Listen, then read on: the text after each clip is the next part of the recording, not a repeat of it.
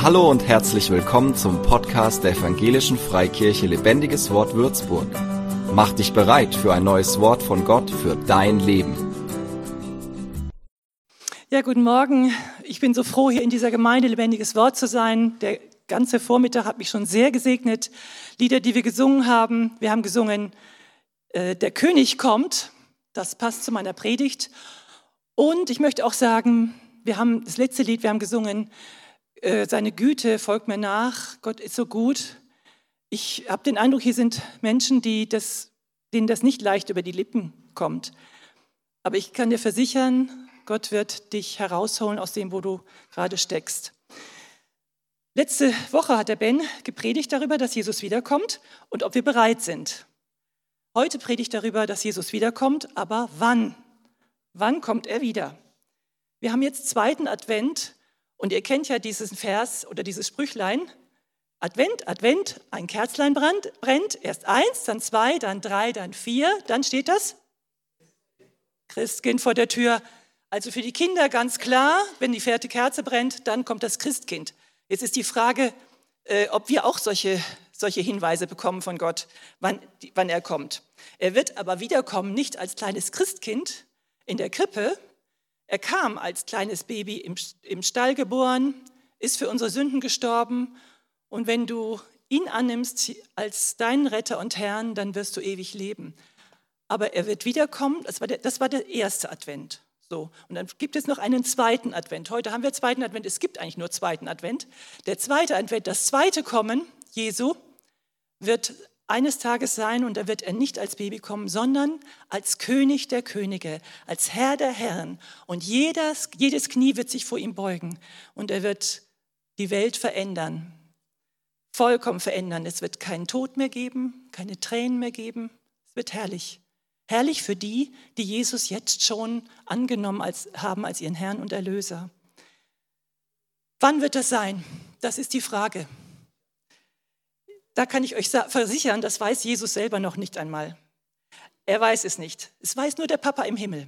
Jesus ist jetzt zur Rechten Gottes, er sitzt zur Rechten Gottes und durch den Heiligen Geist ist er in unseren Herzen. Aber der Heilige Geist ist jetzt hier und ich habe ihn schon gespürt den ganzen Vormittag und er wird auch weiter wirken unter uns. Öffne dein Herz im Heiligen Geist, dann wird er dir sein Gottes Wort offenbaren, er wird Jesus verherrlichen. Und Jesus ist aber jetzt als Person am, äh, im Himmel neben Gott, neben Gott dem Vater. Aber er wird physisch wiederkommen. Und er hat selber gesagt, woran wir das erkennen können. Es gibt Zeichen, die, an, die uns anzeigen, dass er wiederkommen wird. Und dass wir in der sogenannten Endzeit leben. So, Endzeit, huhuhuhu, hat für manche älteren Christen so ein bisschen so ein Touch, Hilfe, Angst und so weiter. Aber Endzeit bedeutet in der Bibel und im Hebräischen nicht, dass dann alles aus ist, sondern Endzeit heißt, äh, es ist irgendwann ein Ende, aber das bedeutet, es kommt ein Neuanfang. Ja, es kommt ein neuer Anfang, ein viel herrlicher, viel schönerer Anfang. Und das ist, wenn Jesus wiederkommt. So, wir leben jetzt in der sogenannten Endzeit. Und darum, wir lesen mal, weil die Jünger haben sich auch dafür interessiert. Was sind die Zeichen? Jesus, wann du wiederkommst. Deswegen lesen wir jetzt Matthäus 24. Erstmal Vers 3 bis 5. Als er später auf dem Ölberg saß und mit seinen Jüngern allein war, fragten sie ihn, wann wird das alles geschehen? Gibt es ein Zeichen, an dem wir deine Wiederkehr und das Ende der Welt erkennen können? Gebt acht, dass euch niemand irreführt, erwiderte Jesus. Viele werden unter meinem Namen auftreten und von sich sagen, ich bin der Messias damit werden sie viele verführen. So, das ist erstmal der erste Abschnitt. Die Geschichte ist voll von möchtegern Messiasen. Ja? Also wenn ihr zurückblickt, es gab immer wieder Menschen, die von sich behauptet haben, dass sie die Welt retten. Das ist sozusagen Erlöser. Und erschütternd fand ich auch, fällt mir jetzt gerade ein, dass äh, Obama, der ehemalige Präsident der USA, hier von deutschen Medien mal als Erlöser bezeichnet worden ist. Es wird immer wieder jemand als Erlöser bezeichnet. Aber ohne Ausnahme haben sie alle nicht das gehalten, was sie versprochen haben. Sie haben ohne Ausnahme alle versagt. Aber genau das, was Jesus sagt, trifft ein. Jetzt lesen wir den nächst, die nächsten zwei Verse, Matthäus 24, Vers 6 und 7. Jesus sagt, erschreckt nicht. Erschreckt nicht. Erschreckt nicht, wenn ihr von Kriegen hört oder wenn Kriegsgefahr droht. Das muss so kommen, aber es ist noch nicht das Ende. Ein Volk wird sich gegen das andere erheben und ein Staat den anderen angreifen. In vielen Teilen der Welt wird es Hungersnöte und Erdbeben geben. Im Lukas-Evangelium in der Parallelstelle steht noch Seuchen. So, ist das eingetreten? Ja, Seuchen haben wir selber erlebt. Aber das würde ich sagen, war nur ein ganz kleines, also da haben wir nicht so sehr erschreckt, ein bisschen erschreckt, aber so schlimm, finde ich, war es jetzt noch nicht. Aber wir haben eine Seuche erlebt. Hungersnöte, es gibt immer mehr Menschen, die hungern. Es wird, äh, es wird vorausgesagt, glaube glaub, im Jahr 2030, dass ungefähr 90 Prozent der Menschen, die auf der Erde geboren werden, nicht genug zu essen haben werden.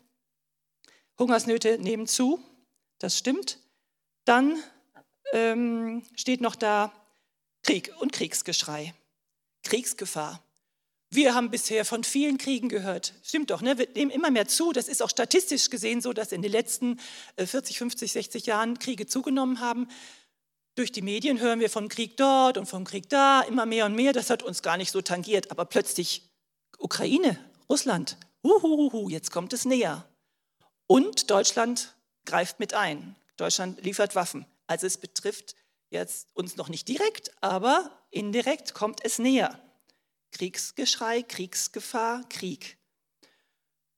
Ja, aber wir sollen nicht erschrecken. Erschreckt nicht, sagt Jesus. Erschreckt nicht, sagt Jesus. Also er befiehlt das praktisch. Erschreckt nicht. Wie geht denn das? Wie geht das? Ich habe jetzt in einer wissenschaftlichen Studie gelesen, dass nicht nur die Zahl der Konflikte zunimmt, sondern auch deren Dauer. Und da steht in einer wissenschaftlichen Studie, der jüngste Trend zur Internationalisierung von Konflikten, also dass sich vermehrt Länder in die Konflikte anderer Länder einmischen, führt dazu, dass Konflikte länger und blutiger werden und auch schwieriger beizulegen sind. Und dann sagt eine Resilienzforscherin, eine Deutsche, sagt, eine Überforderung, die nicht ohne Folgen für die Gesellschaft bleibt. Die Menschen stehen angesichts der Nachrichtenlage unter Dauerstress.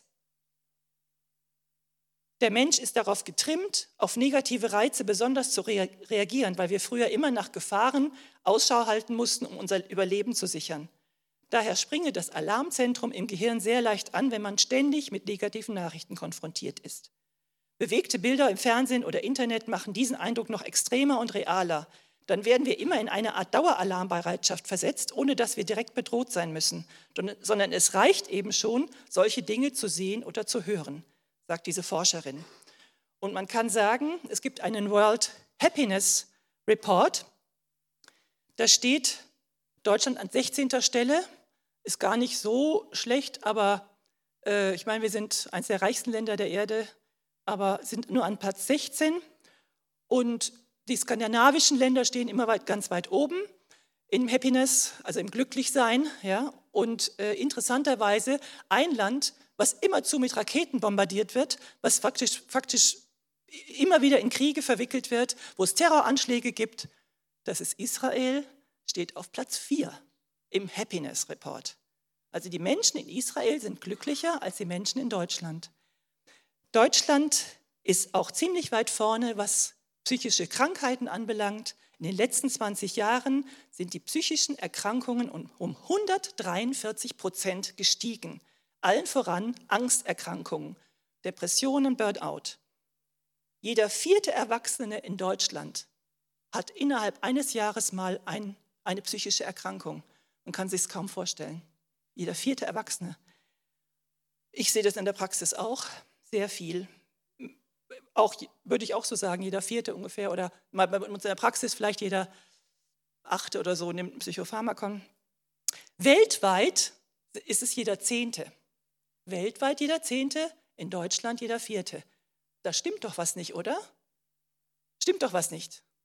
Ich kann mir das nur so erklären, dass immer diese Nachrichten und immer diese ähm, die, die, Dinge, die, die, die, Sachen, die wir sehen im Fernsehen, diese Kriege, der Kriegs, das Kriegs, Kriegsgefahr, Kriegsgeschrei, das uns in Ängste versetzt und das wird immer stärker. So, Jesus sagt, erschreckt nicht. In Matthäus 24, Vers 8 äh, sagt Jesus, doch das ist erst der Anfang der Geburtswehen. Das ist erst der Anfang. Was ihr jetzt erlebt, was ihr im Fernsehen seht, das ist der Anfang der Geburtswehen. Und Jesus braucht diese, gebraucht dieses wunderbare Bild von Geburtswehen, weil das die meisten Menschen kennen. Wer hat schon mal Geburtswehen selber am eigenen Leib erlebt? Das dürfen jetzt eigentlich nur Frauen sein, die sich melden. Ja, super, einige melden sich.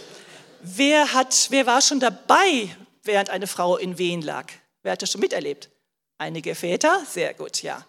Also ich glaube, wenn man dabei ist, kann man es eigentlich auch schon fast nachvollziehen. Nicht mitspüren, aber man kann es schon nachvollziehen. Als ich Erstgebärende war, habe ich ähm, zunächst mal einen Blasensprung bekommen und dann wusste ich, jetzt muss es einfach losgehen.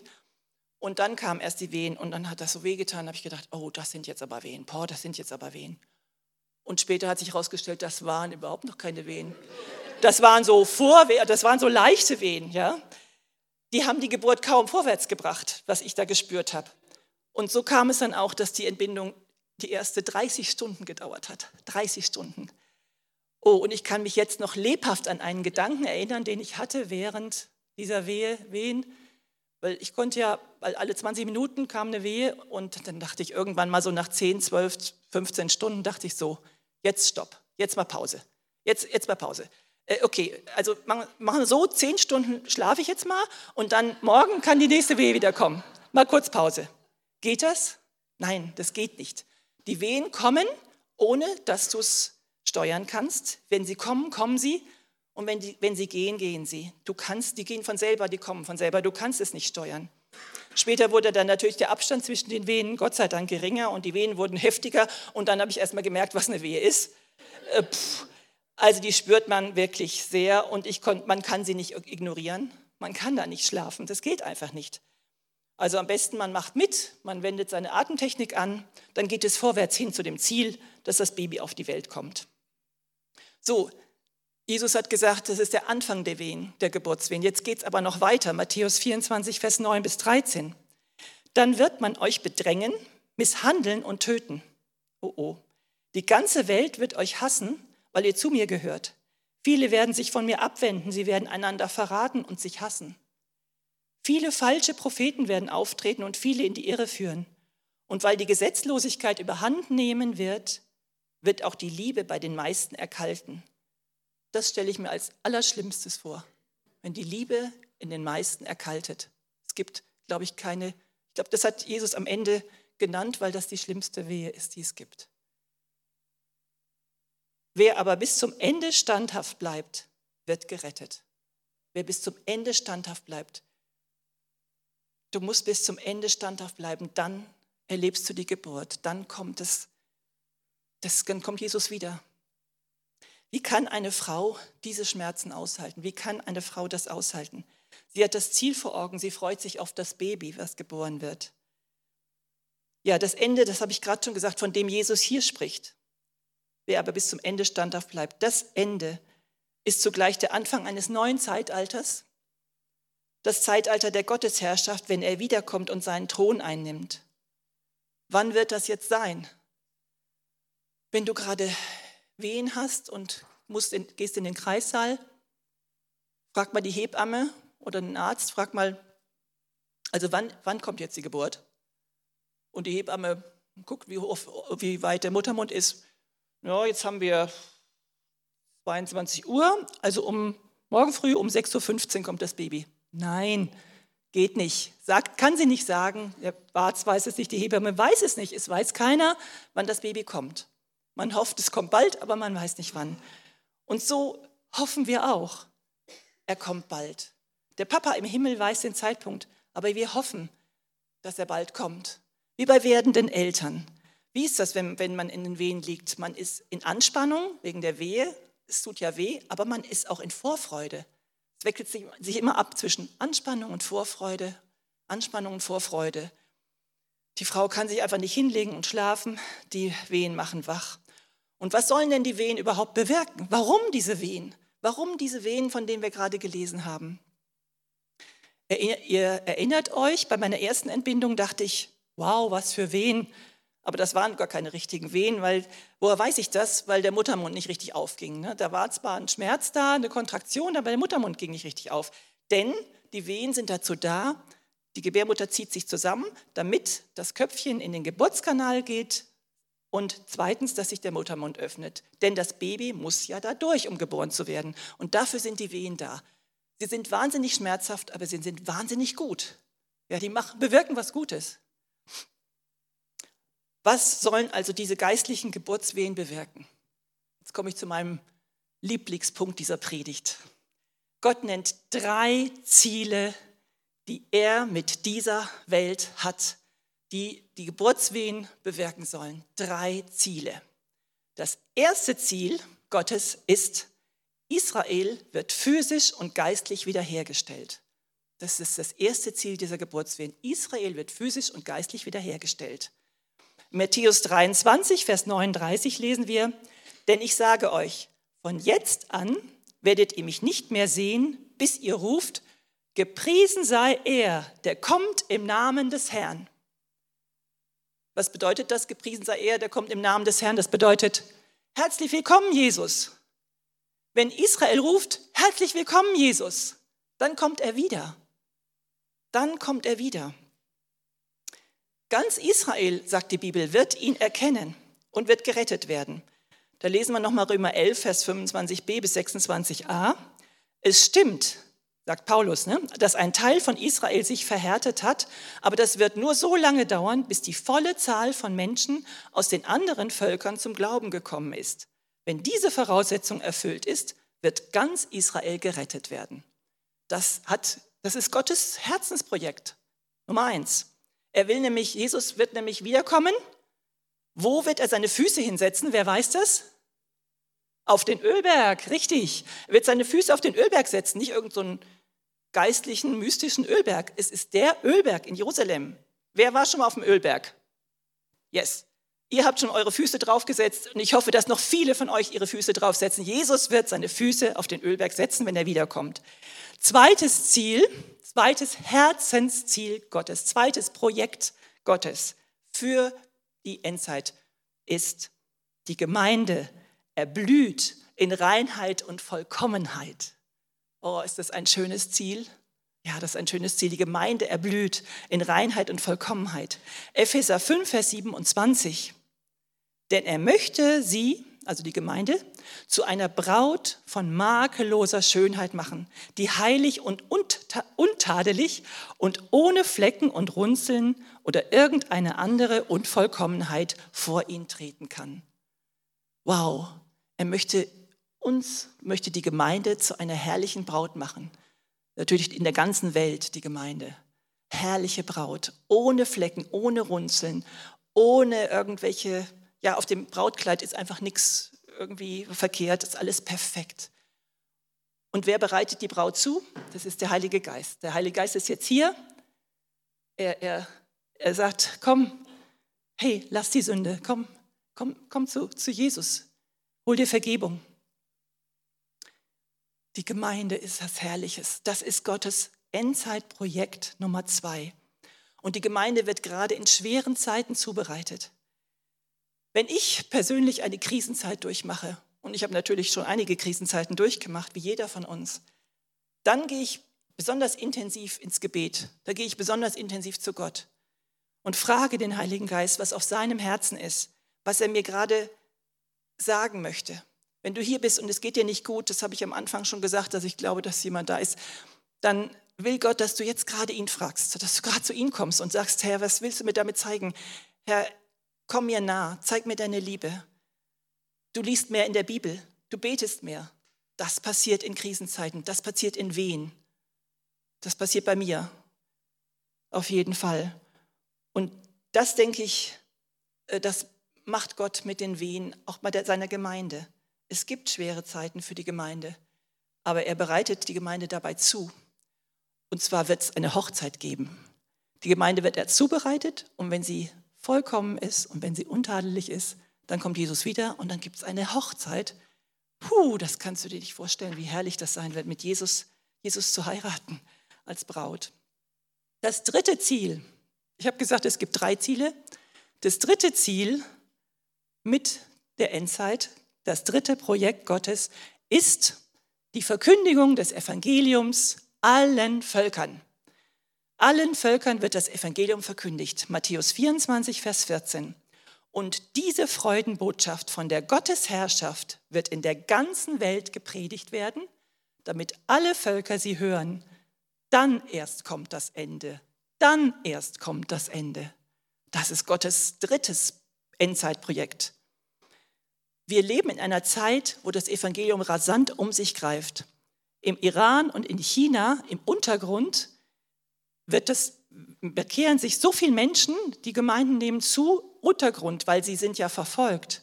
Das ist enorm, wie die zunehmen, rasanter als in irgendeinem anderen Teil der Welt. Wenn du in Jerusalem wurde ja, hat ja Jesus gesagt, verkündigt das Evangelium allen Völkern. Also sein Missionsbefehl kennen wir ja. Und bis an das Ende der Erde. Und wenn du Jerusalem, Jerusalem bist und bohrst ein tiefes Loch in die Erde durch, die ganzen, durch den ganzen Erdball durch, dann kommst du im Südpazifik auf den Fidschi-Inseln raus. Das heißt, für Jerusalem sind die Fidschi-Inseln am Ende der Erde. Das ist wirklich der weiteste Punkt von Jerusalem entfernt, Fidschi-Inseln. Und ich darf euch sagen, auf den Fidschi-Inseln, die ersten Missionare wurden gegessen. Sie wurden gekocht und verspeist. Die ersten Missionare.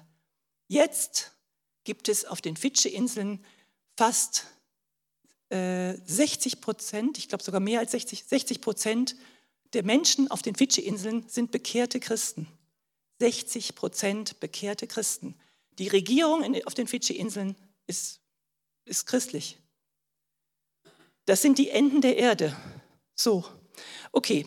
Die Bibel wurde bereits in etwa 3500 Sprachen übersetzt. An den fehlenden 1200 Sprachen arbeitet man bereits. Bald wird jede Volksgruppe der Welt mit dem Evangelium erreicht sein. So, jetzt kannst du versuchen, vor den Wehen wegzulaufen. Du kannst versuchen, dich mit Betäubungsmitteln voll zu dröhnen, um sie nicht zu spüren. Du kannst auch versuchen, ein passiver Zuschauer zu sein, zu bleiben. Das gilt zum Beispiel für die Männer. Oder du kannst, oder du kannst mitmachen. Ja, ich habe gehört, dass Männer jetzt auch schon Atemtechnik lernen mit ihren Frauen zusammen und mit den Frauen zusammenatmen. Ja, dabei haben sie gar keine Wehen, aber sie atmen mit, weil sie, weil sie den Frauen helfen wollen. Finde ich cool. Also du kannst mitmachen. Du kannst auch mitmachen in, dem, in den geistlichen Wehen, indem du versuchst, egal wie es um dich herum ausschaut, was die Leute sagen, indem du Israel unterstützt. Du kannst mitmachen, indem du in der Gemeinde deine Gaben lebst. Du kannst mitmachen, indem du, indem du die Freudenbotschaft von Gott, von der Gnade Gottes weitergibst. Indem du also den drei Großprojekten Gottes, die er in der Endzeit vorhat, mitarbeitest. Weißt du was, wenn du das machst, was dann passiert?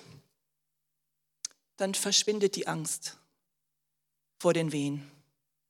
Wenn du bei den drei Projekten mitarbeitest, verschwindet die Angst vor den Wehen. Wenn du, da, wenn du mitmachst, wenn du aktiv bist bei dem, was der Heilige Geist vorhat. Und wenn da eine Welle kommt, eine Wehe kommt, die Angst ist nicht mehr so da. Die Angst hat keine Macht mehr über dich weil du weißt, die Wehe ist gut. Oder? Du weißt doch, die Wehe bringt dich weiter, bringt dieses, diese Projekte weiter, die Gott hat. Als ich mein zweites Kind bekam, war mir klar, die Wehen müssen stark sein. Das, was ich damals am Anfang gespürt habe, das war noch nichts. Und ich wusste, die Wehen müssen stark sein. Ich wollte keine 30 Stunden mehr in Wehen liegen. Ich wusste, sie müssen schmerzhaft sein. Ich wusste das. Ich wusste, sie müssen schmerzhaft sein, damit sie effektiv sind und damit die Geburt nicht wie so lang dauert. Aber ich habe, deswegen habe ich gebetet. Und das stimmt wirklich, das ist nicht erfunden, sondern ich habe wirklich gebetet bei der zweiten äh, Entbindung. Herr, lass jetzt die Wehe, die kommt. Ich spüre, da kommt eine Wehe. Bitte, Herr, lass sie stark sein. Lass sie effektiv sein. Ich weiche nicht davor zurück. Ich habe keine Angst. Ich möchte nur eines. Lass mein Baby zügig geboren werden ich wollte, dass es geboren wird und deswegen habe ich mitgemacht und gesagt, ja, lass, lass die Wehe stark sein. Es ist nichts Schlimmeres, als wenn das alles so ineffektiv ist und du, du liegst da und kannst nicht schlafen und so. Und ich wollte, dass es schneller geht. Ja, so kam es dann auch. Gott hat Gott sei Dank mein Gebet erhört. Nach fünf Stunden, gut, das ist jetzt für manche nicht kurz, aber für mich war es kurz, nachdem ich 30 Stunden vorhatte. Nach fünf Stunden war der David dann da.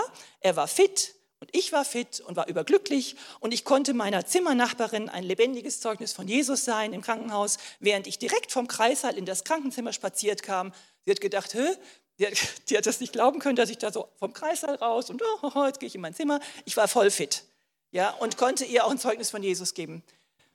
Also mach mit, kann ich da nur sagen, mach mit, sei bei Gottes Endzeitprojekten dabei. Sei nicht passiv und ängstlich. Ja, lass uns nochmal zusammenfassen, was Gottes Endzeitprojekte sind. Erstens, Israel. Israel kannst du unterstützen, indem du zum Beispiel für seinen Schutz und für seinen Frieden betest. Israel ist gerade in einer Wehe. Könnt ihr das erkennen im Geist? Israel erlebt gerade eine Wehe, stimmt's? Ja, kann man doch erkennen, muss man nur die Nachrichten einschalten. Indem du für seinen Schutz und Frieden betest, indem du äh, finanziell Projekte unterstützt, Israelwerke unterstützt, indem du bei nächster Gelegenheit eine Reise nach Israel machst, nächsten November mit der Gemeinde 2024 oder indem du in deiner Umgebung Aufklärungsarbeit leistest. Ähm, ich trage zurzeit immer einen Davidstern und habe auch Davidsterne an den Ohren. Jeden Tag. Und in der Praxis bin ich schon gefragt worden, warum. Und ich habe gesagt, ich trage den Davidstern so lange, bis die Geiseln befreit worden sind. Ich trage den Davidstern so lange, bis die Geiseln freikommen. So lange trage ich den jeden Tag. Das ist ein, ein Kontrapunkt zu dem, was man sonst so hört. Ja, die Armen, die, was da alles passiert in Gazastreifen und schrecklich und so weiter. Ist schrecklich, aber die Geiseln, die Geiseln, das ist das Schrecklichste. Geisel zu sein in, einem, in einer ja, bei Schlechtern sozusagen. Also ich möchte, dass die Geiseln freikommen. Und damit setze ich Kontrapunkte. Das kannst du auch. Du kannst zum Beispiel auch nochmal dieses Buch kaufen von Tobias Krämer, nicht nochmal kaufen, sondern es wird nochmal angeboten am Büchertisch. Das hatte ich schon äh, angeboten, als wir am 7. Oktober, an dem schwarzen 7. Oktober hier unser Israel-Seminar hatten, von Tobias Krämer, das Israel-Projekt stehen übrigens hinten auch die drei Projekte drin, die ich jetzt gerade nenne, nicht nur Israel, sondern auch die anderen zwei. Aber da kann man sich über Israel sehr gut informieren, gibt es am Büchertisch. Dann zweiter Punkt, Gottes zweites Projekt, die Gemeinde. So, wie können wir da mitmachen? Ja, bring dich mit Freude, mit deinen Gaben und finanziellen Möglichkeiten in deine Gemeinde ein. Was zum Beispiel gut ist, wenn wir so oft wie möglich Gemeinschaft haben. Mir ist es fast noch zu wenig, äh, wie, wie oft wir uns treffen. Einmal in der Woche finde ich auf jeden Fall zu wenig. Gut, jetzt geht es vielleicht, aber wenn eine Welle kommt, auf die Gemeinde zurollt, dann werdet ihr sehen, ihr habt Lust, euch jeden Tag zu treffen. Ne? Also zusammen beten ist gut. Man ist es gut, in die Kleingruppen zu gehen, in Dreamteams zu gehen. Bring, bring dich einfach ein und studier die Bibel. Lass dich von Gott äh, immer reiner machen. Und ähm, ja, was noch wichtig ist, bete für die Leitung, unterstütze die Leiter und liebe und ehre die Leiter. Ist auch wichtig. Das gehört auch zu, zu dem Reinmachen, zu dem, und, zu dem Vollkommenmachen, dass man die Leiter ehrt. Was kann man noch für die Gemeinde tun? Ja, finanzielle Unterstützung habe ich schon gesagt. Aber das Wichtigste ist erstmal, wenn du hier bist und bist nur so Gast, der ab und zu mal kommt, dann möchte ich dir sagen, du bist gefährdet. Es ist gefährlich, Gemeinden nur so zu besuchen und einfach zu sagen, ich und das Lamm, das reicht. Sozusagen ähm, mit Ach und Krach dem Lamme nach, sagt man ja auch. Das ist gefährlich, weil wenn eine Wehe kommt, gehst du verloren. Das wage ich zu prophezeien. Wenn eine Wehe kommt, wird es gefährlich. Die Gemeinde ist unser Schutz. Die Gemeinde ist unser Zuhause, ist unser Schutz. Und ich liebe es, dieser Gemeinde zu dienen. Ich hab, bin in sehr vielen Dreamteams. Ich wollte heute auch mit Gitarre spielen und habe hin und her überlegt, soll ich es machen, soll ich es nicht machen? Habe ich gedacht, ach nee, verzichte ich drauf. Aber ich hätte gerne im Lobpreisteam mitgemacht. Weil es ist wunderbar, Gott zu dienen.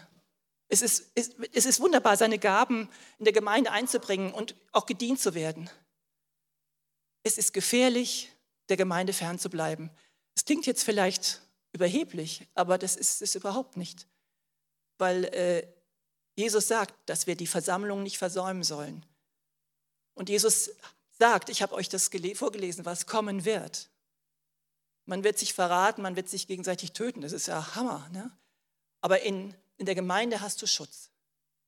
Komm in die Gemeinde, in die Gemeinde, die, die dein Zuhause ist. Wenn es das lebendige Wort ist, ist es wunderbar, ihr Lieben. Dritter Punkt das Evangelium verkündigen, allen Völkern. Ich habe euch gerade gesagt, wo die Fidschi-Inseln sind, am Ende der Erde. Da sind schon so viele Menschen Christen. Ja, wo ist dein Missionsfeld? Mein Missionsfeld ist hier. Mein Missionsfeld ist mein, meine Praxis. Mein Missionsfeld ist meine Nachbarschaft. Mein Missionsfeld ist der Edeka in Dettelbach. Wo ist dein Missionsfeld? Um dich herum. Du musst kein Theologe sein, um das Evangelium zu verkündigen. Du kannst einfach deinen Klassenkameraden, deinen Studienkollegen, deinen Nachbarn und Kollegen einfach erzählen von der Güte Gottes. Ich liebe es, meinen Kolleginnen zu erzählen, dass ich schwanger geworden bin bei der ersten Schwangerschaft durch, durch, durch Gottes, durch Gebet, durch ein Wunder. Ich liebe es. Ich liebe es zu erzählen, was Gott in meinem Leben tut. Und Gott hat in deinem Leben bestimmt schon viel getan. Gib es einfach weiter, dann, dann erfüllst du dieses Großprojekt. Könnt ihr Gottes Herzschlag spüren? Er möchte, dass das Evangelium verkündet. Er möchte, dass jeder um dich herum, dass jeder das Evangelium hört und sich entscheiden kann für Jesus. Er möchte das. Das ist sein Großprojekt in dieser Endzeit. Lasst uns immer stärker werden darin, das Evangelium zu verkündigen. In den Iran, wie gesagt, in Iran und China, da breitet sich das Evangelium aus, weil die Menschen unter Druck sind. Da werden sie verfolgt, da sind Wehen, starke Wehen. Und doch bekehren sich die Menschen. Halleluja, Halleluja. Wir leben eigentlich schon seit 2000 Jahren, seit die Gemeinde entstanden ist durch den Heiligen Geist, leben wir in der Endzeit. Seit 2000 Jahren in dieser Endzeit. Die Geburtswehen werden stärker. Jeder kann sie spüren. Sie wecken uns auf, damit wir uns wieder auf das besinnen, was wirklich zählt. Und ja, es kann bald soweit sein, dass Jesus wiederkommt. Die Wehen werden auf jeden Fall stärker. Also leg alles ab. Lass uns alles ablegen, was uns hindert, Jesus nachzufolgen. Lass uns den guten Kampf kämpfen. Lass uns den Lauf laufen und dem Heiligen Geist folgen. In 1 Timotheus 6, Vers 11 bis 14, ein Ausschnitt lese ich daraus, da heißt es, strebe dagegen nach Gerechtigkeit, Ehrfurcht vor Gott, Glauben, Liebe, Standhaftigkeit und Freundlichkeit. Kämpfe den guten Kampf, der zu einem Leben im Glauben gehört und ergreife das ewige Leben, zu dem Gott dich berufen hat. Erfülle deinen Auftrag tadellos und sauber, bis unser Herr Jesus Christus sichtbar wiederkommt. Dann wird alles gut. Gott wird die ganze Erde ausfüllen. Wenn das Baby da ist, denkt man nicht mehr an die Schmerzen und an die Wehen. Das ist so eine Freude. Wenn Jesus wiederkommt, wird alles gut. Es wird nichts Böses mehr geben, keine Finsternis. Jesus kommt bald. Jetzt habe ich auch eine Herausforderung für euch. Ihr könnt alle, die ihr stehen könnt, könnt euch mal hinstellen, mal eben. Wir stehen mal auf und ich habe eine Herausforderung jetzt für euch. nur eine kleine. Vor 14 Tagen hat der Domi uns eine Herausforderung gegeben, zu fasten an einem Mittwoch, einen halben Tag. Ich fand es so klasse. Ich habe mehr Zeit gehabt, eine Bibel zu lesen. Ich habe mehr Zeit gehabt zu beten. Es war wunderbar. Wer hat bei dieser Challenge vom Domi mitgemacht? Super, super, super, super. Das ist einfach ganz gut, gell? Das war doch gut. Ja, und ich finde, fand es sehr schön, dass er diese Challenge uns gegeben hat. Ich habe jetzt eine kleine Challenge für euch für, für jetzt sofort.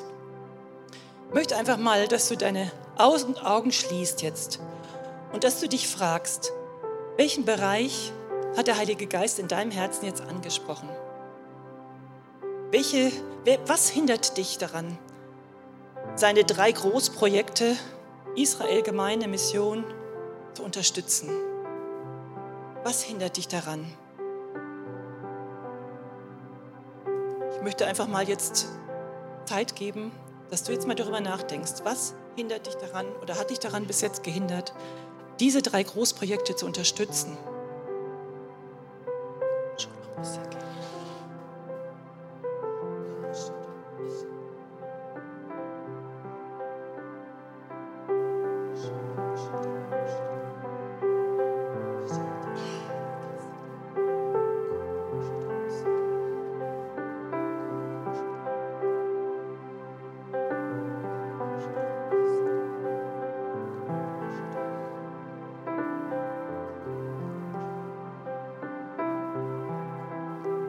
Halleluja, Jesus. Ich danke dir dafür, dass du Offenbarung schenkst, Herr, dass du uns zeigst, was dir auf dem Herzen ist, Herr, weil wir wollen dein Herz spüren und deine Herzensanliegen zu unseren Anliegen machen.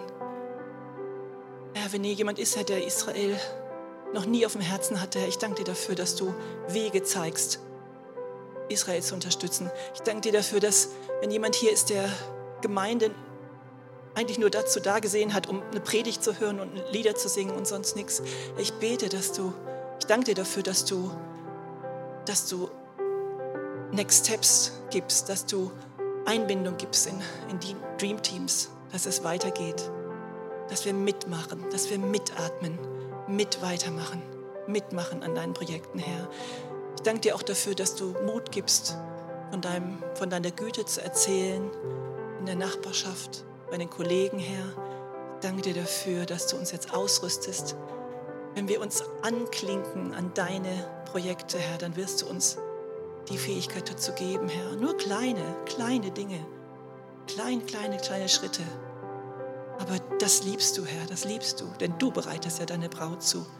Du machst es ja. Ja, und für die Personen, die jetzt von Anfang des Gottesdienstes an angesprochen wurden, weil es ihnen nicht gut geht, weil sie in einer Geburtswehe stecken. Du bist gerade in einer Wehe, in einer Geburtswehe, es tut so weh. Es tut so weh. Herr Jesus, ich bete jetzt für diese Person, Herr. Ich sage, ich danke dir dafür, dass die Wehe wieder abnimmt. Ich danke dir dafür, dass du so nah bist, Herr. Dass erst hinterher diese Personen sehen, wie du sie getragen hast, wie du um sie warst und dass ihre Beziehung zu dir durch diese Wehe viel stärker wird als vorher. Das bete ich jetzt. Bete, dass du den Blick nach vorne zeigst, den Blick zu dir zeigst, Herr, dass du dich offenbarst als der Erlöser, als der Retter, als der, der heraushilft und der alles wunderbar macht. Am Ende wird alles gut. Nicht nur eine Redensart, sondern das Ende von der Endzeit, da wird alles wirklich gut. Ja, und wir beten jetzt auch, da fühle ich mich wirklich dazu, dazu gedrängt. Wir beten jetzt auch für die Geiseln im Gazastreifen, Herr. Ich bete jetzt in dem Namen Jesu. Lasst uns zusammen dafür beten, dass sie, dass sie befreit werden. Halleluja, Herr, dass sie gesund sind, Herr, dass sie diesen Schaden, den sie jetzt erleiden, dass der ihr Leben nicht zerstört, Herr. Ich bete das in Jesu Namen. Ich bete für Befreiung. Halleluja, ich bete für Schutz aller Soldaten, Herr. Halleluja, ich bitte für Schutz und ja, für, für Befreiung von dem Feind, von dem Bösen, Herr, von dem Antichristen, Herr, der wieder in einer Wehe Israel bestürmt. Halleluja, Jesus. Danke, dass du der Sieger bist. Wir preisen dich in Jesu Namen. Amen. Danke, euch. Für mehr Infos besuche uns auf Facebook unter lebendigeswort.de oder einfach persönlich im Sonntagsgottesdienst.